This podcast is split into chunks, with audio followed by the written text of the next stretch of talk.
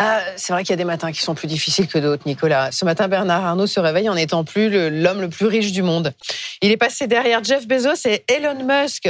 Pourquoi ce recul à la troisième place? Parce que l'action LVMH a beaucoup reculé. Voilà, euh, il est donc troisième mondial, nous dit euh, investing.com et le, la valeur boursière totale d'LVMH en l'espace de trois mois a reculé de 60 milliards de dollars. C'est logique que ça impacte la fortune de Bernard Arnault puisqu'il détient 40% d'LVMH au travers de Christian Dior et 6% au travers d'un holding familial. Sauf qu'il est le seul du top 10 des, des milliardaires à perdre comme ça euh, autant d'argent. Pourquoi? Eh bien, parce que l'essentiel de ce top 10, ce sont des groupes de la tech, et notamment de la tech aux États-Unis. Ils ont connu deux années un peu moyennes, mais là, ils sont complètement portés par euh, l'effet boursier intelligence artificielle. Ça peut être une bulle, hein, mais en tout cas, ça les tire aujourd'hui.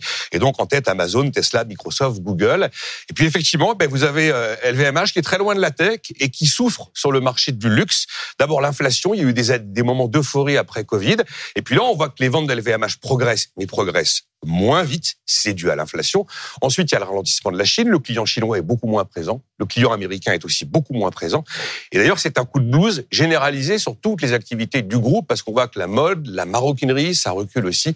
Idem pour les vins et spiritueux, c'est pas une bonne période pour LVMH. Mais c'est inquiétant pour LVMH Non, pas du tout. LVMH est de très très loin le leader mondial du luxe. Comme je l'ai dit, les ventes ralentissent, enfin montent toujours, mais moins vite.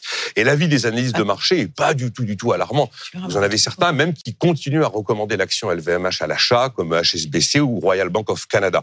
Mais oui, c'est vrai que c'est un peu le spin. Le, le pic de l'action cette année, ça a été 905 euros. Hier, à la clôture, elle était à 670 euros.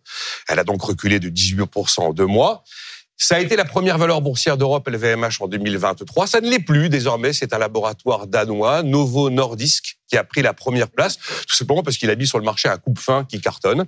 Et puis LVMH n'est pas le seul du monde du luxe à avoir des difficultés. Le Suisse Richemont, qui possède Cartier, a perdu en l'espace de trois mois 25% en bourse. Merci Nicolas.